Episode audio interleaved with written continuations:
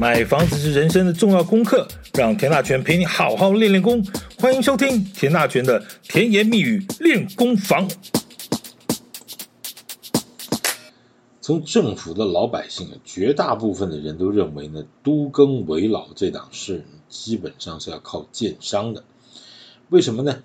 因为建商就是盖房子的人呢，我不找你找谁呢？问题是啊，如果都更或危老改建真的就只是盖房子而已啊，那你就太简单了。那就先搬个家吧，那建商就把房子拆一拆，老房子拆一拆，花个几年时间盖一盖，啊，盖好了大家就搬回来，这不就一切圆满吗？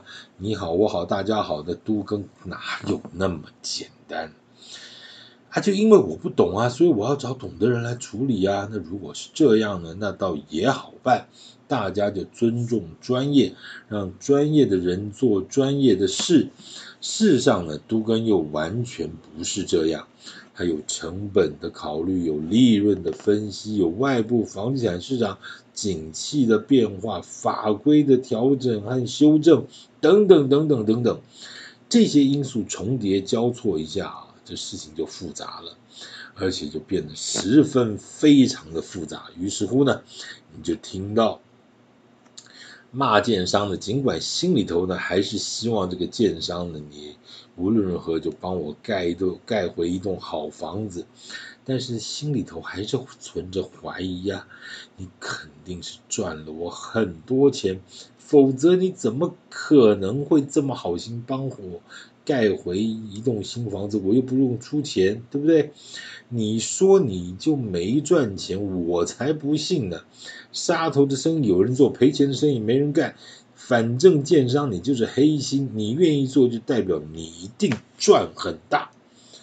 那这要是你不肯做那，那也有理由啊，你没本事了，你没本钱了，你不会盖了，你这种上不了台面的小建商，你不敢来，你来了嘞，我还不敢给你做嘞。反正呢，怎么样的话都有人说。那你真的觉得这个都更只是盖房子的事吗？它只是属于盖房子专业吗？你刚这样听完，你觉得还只是那么简单的一回事吗？会不会太天真了？好，问题来了。那先前聊到的有建商因为这个营建成本大涨的关系，都跟围老案呢盖不起来，就跑路了。那先前完销的预售案呢，顿时就变成了烂尾楼。好吧，你看吧，我就说吧，这种建商根本就不靠谱，什么阿猫阿狗都可以做都更，这样不行了。政府要修法了，要让建商一定要具备某种条件与资格啊，譬如譬如说要多少多少资本额，你才可以做都更，否则这个都更市场只会更乱。这这些话，以上这些话是某位。在不动产学界啊，非常知名的一位大教授啊，那前阵子呢，看到建商这个烂尾楼之后呢，所发表的一个言论。话说了哈，这位大教授我也认识了哈，目前呢，他也是负责国内非常专业的几份不动产资料库的研究调查和统计工作。这个算得上是一位台面上的大咖学者，但是我就孤影其名了啊。那我们不去特别讲他是谁，但我们就针对他的内容来聊聊。那小弟对他这篇的评论呢，这确实的不敢恭维啊。这个恕小弟无礼啊，就小小的评论一下这位大教授的评论啊。这位教授就说到呢，他早就跟他的某位老师向中央建议过，希望要针对这个建商呢，这个尤其是做都更的建商要订立门槛啊，这不能让什么乱七八糟的建商都能做都更。先讲他这位老师吧，那更是令人尊敬哈。房地产几十年涨了多久，他就唱衰了多久。涨了多少年，他就唱衰了多少年。每年呢，固定的哈，就开春之后就说这个今年呢，房市要跌个两三成然后每一年呢，在开春就说啊，今年开始起跌，未来连跌五年啊。结果呢，这个几十年过去了，房地产市场的走势呢，就完全刚好啊，跟他预测和评论的刚好相反。反正呢，他说错也不违法，一直不停的说错呢，就代表他是一个社会良心啊，代表他是居住正义。说实在啊，我对这种虽千万人吾往矣的这种人啊，我真是打内心底的尊敬，这是说真的尊敬。要坚持一件事情几十年，你不管是什么事了，也不管它的结果是怎样。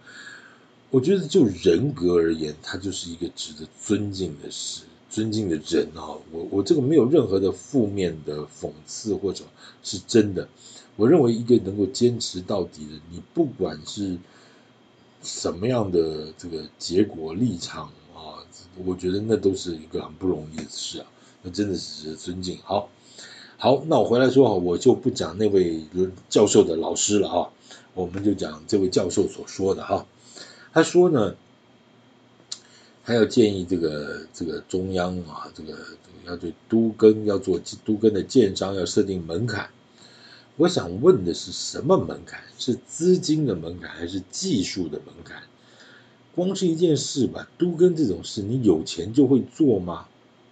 嗯，没钱不见得做不了哦，但是是不代表你有钱就一定做得了？当然，你也知道，这根本就是一句废话的问题，也是会有个废话答案，这是负责抬杠用的嘛。教授说啊，这家建商的资本额才七千五百万，还要操作一个总销十二个亿的案子呢，这万一营造成本涨五万，两千平就是差一亿，这建商就会落跑。嗯，这句话我就不知道是。是因为记者不懂，那写错了，还是教授的逻辑有问题啊？先讲啊，资本额七千五百万和推出有规模多大的案子，这两者之间到底有什么关系？七千五百万的资本额不能做十二亿的案子，那应该要多少才可以？我们举个例子，开一家早餐店，你要多大的资本额？你每天可以卖几个汉堡或三明治，这有关系吗？你会说当然有啊，这万一消费者吃了三明治出了问题，店家是要赔的。对啊，赔啊，赔多少？把资本额赔完就算了吗？当然不是嘛。那就像这家汽车公司，如果真的是因为营建成本大涨，超出了预期，所以这个产生的财务困难。但是跟他七千五百万的资本额到底有什么关系？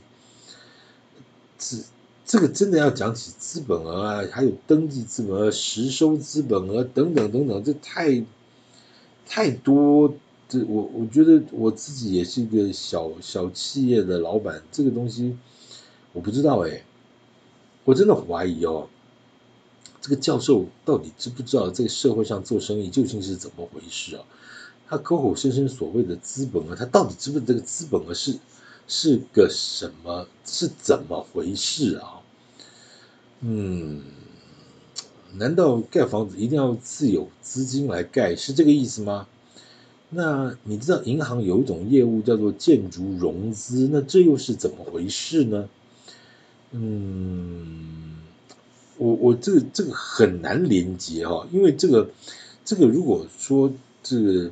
你稍微对于不动产或者对于实务界哈，就是在社会上工作，我不要你是做老板，你稍微做个中高阶的主管，对于这种很很 A B C 级的这种财务或者这种商务上的这种认知，是应该就不会出现这样的问题了啊。教授还说要呼吁政府啊，就是建商的资本额至少要达到建案总销金额的八成以上。才能新建一个个案，哇天哪，八成啊！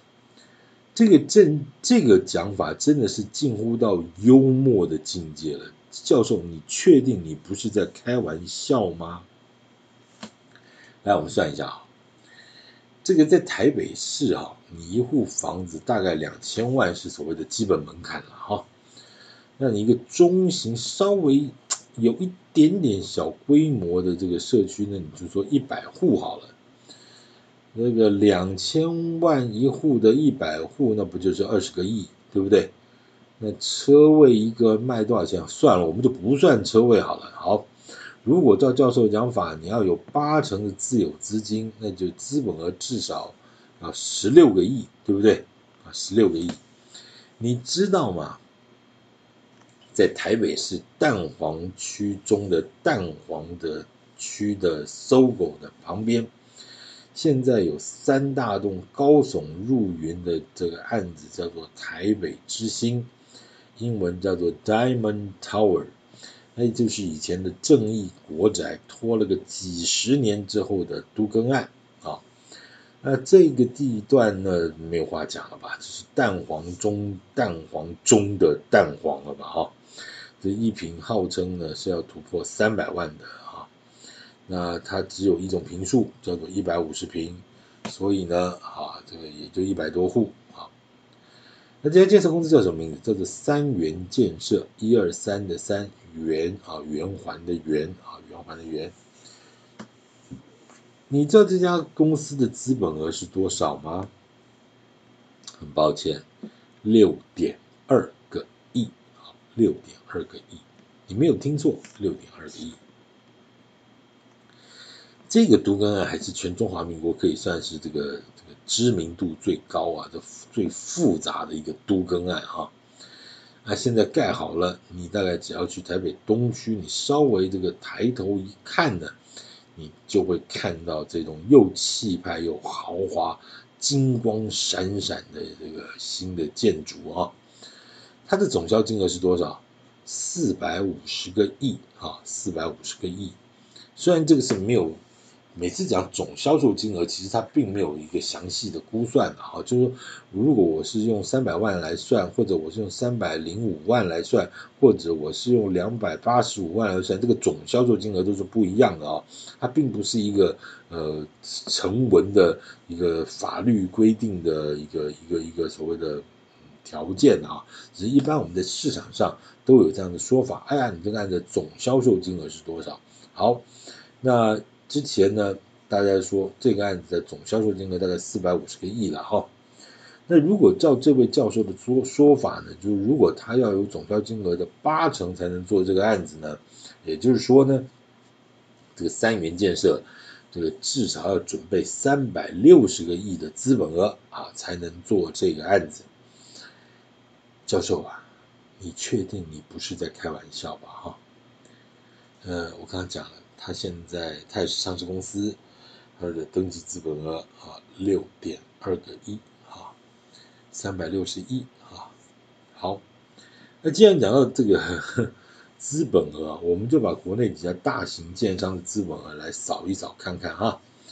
先讲啊，那种非上市、非上柜的这种公司呢，因为它的财务毕竟没有公开了哈，可能它也很大，但是它。并没有一个相对准确的资料，所以我们就不去特别谈啊，我们就讲一些所谓的财务相对公开透明的营建上市上柜公司好了啊。啊，先讲刚刚那个案子，总销四百五十个亿，要三百六十亿的资本额是吧？很抱歉，全中华民国一家都没有，好不好？一家都没有。如果照这个标准来看的话。没人能做那个案子啊。那在银建类的上市公司里头呢，最了不起的，我们大概也能也只能称得上叫做百亿俱乐部啊，百亿俱乐部就资本额超过一百亿的啊，分别有几家呢？其中包括一百一十八亿身价这个资本额的国产实业，一百五十三个亿的中华工程，一百零七个亿的相邻建设。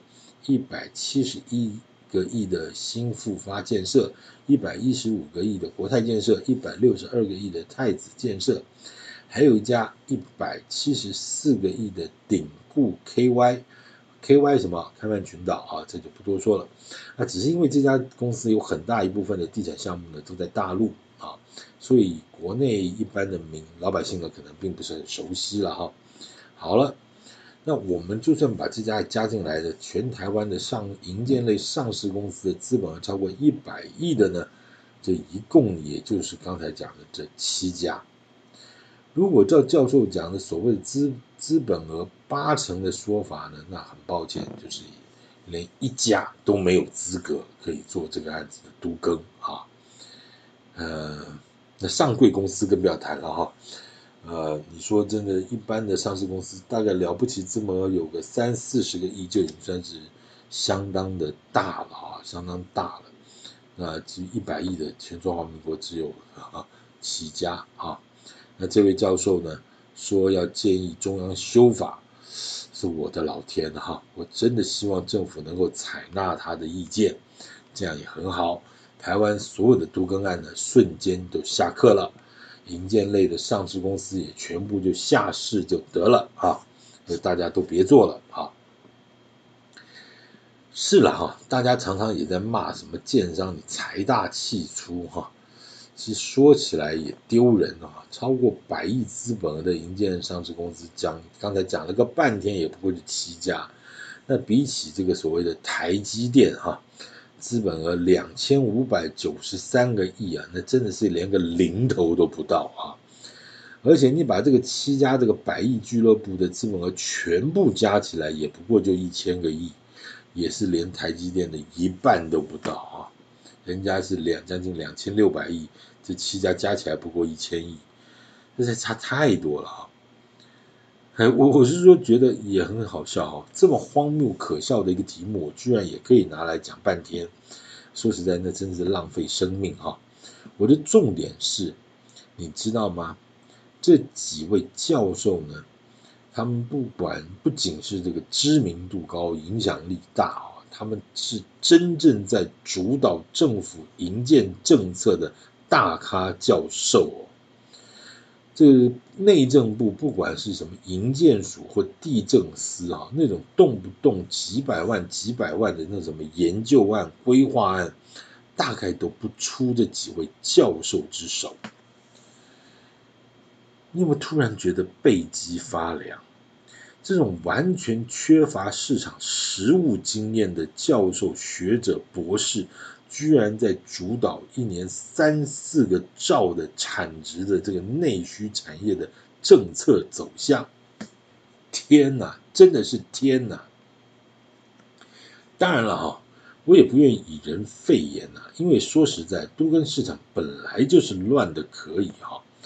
这个法规政策在二十年来一直不停的修法改进，这点我倒是同意啊。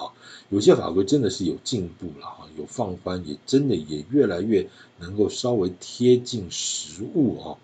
那有些以往呢莫名其妙的规定啊，经过很多次的修法呢，也确实比较合理了哈。那至于做都更的人呢，我倒。不愿意用所谓这么难听的什么阿猫阿狗这这种话来形容啊，我只是说这个目这个市场到目前为止还确实是一个八仙过海各显神通的一个形态啊。你说政府到底该介入到什么程度？说实在也真的很难啊。毕竟保障私有自私有财产制度啊，这是个天条。钉子户同样也是这个民主社会的一份子了哈，你再讨厌他，他还是跟你一样享有公民权，还有投票权。他就是一千一百万个不同意呢，你公权力讲起来容易，换成是你，你要怎么做？就请他抬走啊？你抬得完吗？你白布条挂着，你拆得完吗？我想讲的是什么？为什么大家一定要把都跟这档事跟建商画上等号呢？建商是盖房子的专业，但是不一定是整合与沟通的专业啊。没有信任基础的沟通呢，基本上就只是一个利益交换的过程而已。做得成呢，只是代表那个利益刚好走到某种交汇点。也许不是最好的方案，却是个大家都能够接受的方案。大家让一步，这事儿才能往下走下去。这好像跟民主制度也差不多哈。你说你一定要投票选出个圣人，那几乎是不可能。但是大家都希望，哎呀，这个投票投下去的都是个圣人。事实上，民主社会就是一直不断的妥协。那你愿意妥协，愿意谈，那就有机会。我是一个死钉子，我就是不跟你谈，那基本上就是越来越没有机会。我讲的是这个问题啊。但大家其实说真的，在这个都更的过程里头，我要讲的是什么？其实呢，这个。大家对于这个建商基本上是又爱又怕了哈，那为什么不想想自办呢？那你怕建商吃你，那你为什么不冷静下来，大家老邻居商议一下，自己来做呢？光是讲这个钱就好了哈，你怕这个建商资本额不够啊？这尽管那个八成那就不在这讲什么了，我就说你怕建商呢卷款潜逃跑路了。那你这自办什么概念？自办改建的所有的资金呢，其实都在银行的专案信托账户里头。呃，因为没有建商嘛，所以就只有发包营造厂这档事。那房子要怎么盖，盖的进度盖的好不好？这里头又又有建经公司啊、建筑师啊，有一层一层的管制工程进度和工程品质的这个机制。再加上这个所有的资讯都是公开透明的，这有什么不好？这为什么一定要等建商呢？建商的财务他的账务会给你看吗？你什么都不知道的情况下，你就只能讲说啊，他叫做良心建商，大家靠着什么诚信原则？你真的觉得这事是对的吗？资讯公开透明不是才是最高的价值吗？看看哈，你听听我这个话讲的是不是多么漂亮又大气，对不对？那你知道你们建商为什么你们这个社区啦，为什么就是做不成呢？那为什么总是有几个人在找建商呢？这 A 建商不做，我就找 B 建商；B 建商不做，找 C 建商。现在找找 P 建商了，A B C D E F G H I J K L M N O P 了，好不好？找到 P 建商了。他为什么还是不做呢？他偏偏这个人还是那么热心呢？不要问，你会怕。为什么？因为人家就跟建商讲好了要拿好处嘛，好不好？这不就是个废话吗？好了，都更的问题哪有一天谈得完的？哪有那么简单？哪有那么天真呢？对不对？当然不是。呃，你这个也怕，那个也怕，这个又不信任，那个也不信任，那怎么做？没办法做。好不好？呃，钱的问题、盖房子的问题、整合的问题、分配的问题、各方面问题，当然现在刚刚讲了，叫做八仙过海，各显神通。到底什么时候才能修成正果？不知道，那就期待呢。是这一天尽早来临，因为事实上，都会区就是寸土寸金，他非得打掉一个才有一个，迟早会走到这么一天的。啊，有些地方呃，慢慢的也在开展了。那当然，都更的问题，陆陆续续在跟大家谈。啊，谢谢今天的收听，请继续关注田大全的甜言蜜语练功房，谢谢。